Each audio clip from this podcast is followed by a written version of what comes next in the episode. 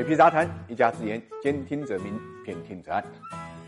谁也没想到啊，一场新冠疫情呢，让自行车在欧美成了抢手货。随着欧洲疫情的缓解，从五月上旬开始，欧洲各国啊开始逐步解封，大家陆陆续续呢走出家门。但是为了安全呢，可能还是不敢乘坐呢公共交通啊，所以纷纷呢就抢购代步的工具，像自行车、电动车这种类型的东西。根据数据显示啊，今年五月份啊，西班牙的自行车销售额呢增长超过二十二倍，意大利、英国增长了四倍，俄罗斯五月份的销量达到去年同期的六十倍，而美国一千美金以下的自行车呢卖光了。同样火爆的呢，还有电动滑板车。我们看到五月份意大利的电动滑板车的销量上涨了近九倍，英国上涨了八倍，法国呢上涨了四倍，在体量本来就很大的西班牙也增长了近三倍。这个受到海外销量的影响，五月份中国自行车和电动车对欧出口量的暴涨，上万块钱的土豪型车型也被抢购一空，订单呢排到了一个月以后。因为全球的自行车和电动车行业中间，中国拥有从零部件到组装整车的完整的产业链，中国出口的自行车占世界份额的百分之七十以上，电动车占比呢就更高。可以说啊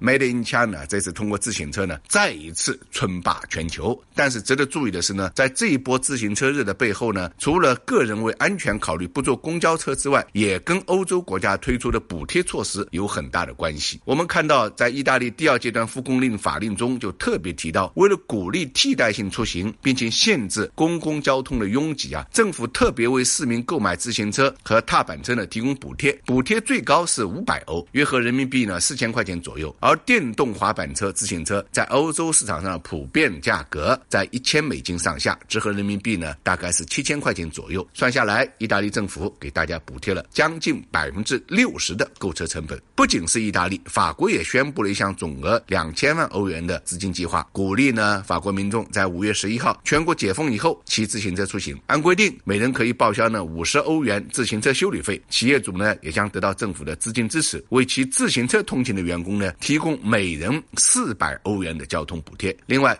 在疫情扩散形势依然严峻的南美啊，各国首都居民呢也都开始选择自行车出行。那么现在问题来了，这种自行车的热潮呢是一次性的还是可持续的？那么其实我们知道，在这个欧洲有的国家呀，它骑自行车呢是有传统的啊，不管是荷兰也好，德国也好，比较近的上班距离呢，大家更愿意选择呢这种轻松自便的方式出行。但是话讲回来，如果是行程比较远的，那么恐怕呢还是小轿车呢是更合适的交通工具了啊。所以所以这个答案就很明显了，这种热呢是因为受到疫情的刺激，而且呢也有财政补贴的一个刺激，它应该呢是一种暂时的，更像呢一阵风。那么现在这股风呢已经刮到了冰箱上，为什么呢？因为最近啊，美国的肉联加工厂接连关闭啊，居民呢为了囤肉，大量抢购冰箱和冰柜。大家也都知道，全世界的冰柜冰箱百分之七十也是来自中国。根据数据就显示，四月份中国国内冰箱出口就是五百三十四万台，环比增加了百分之十七点一，同比增长多少呢？二十一点九。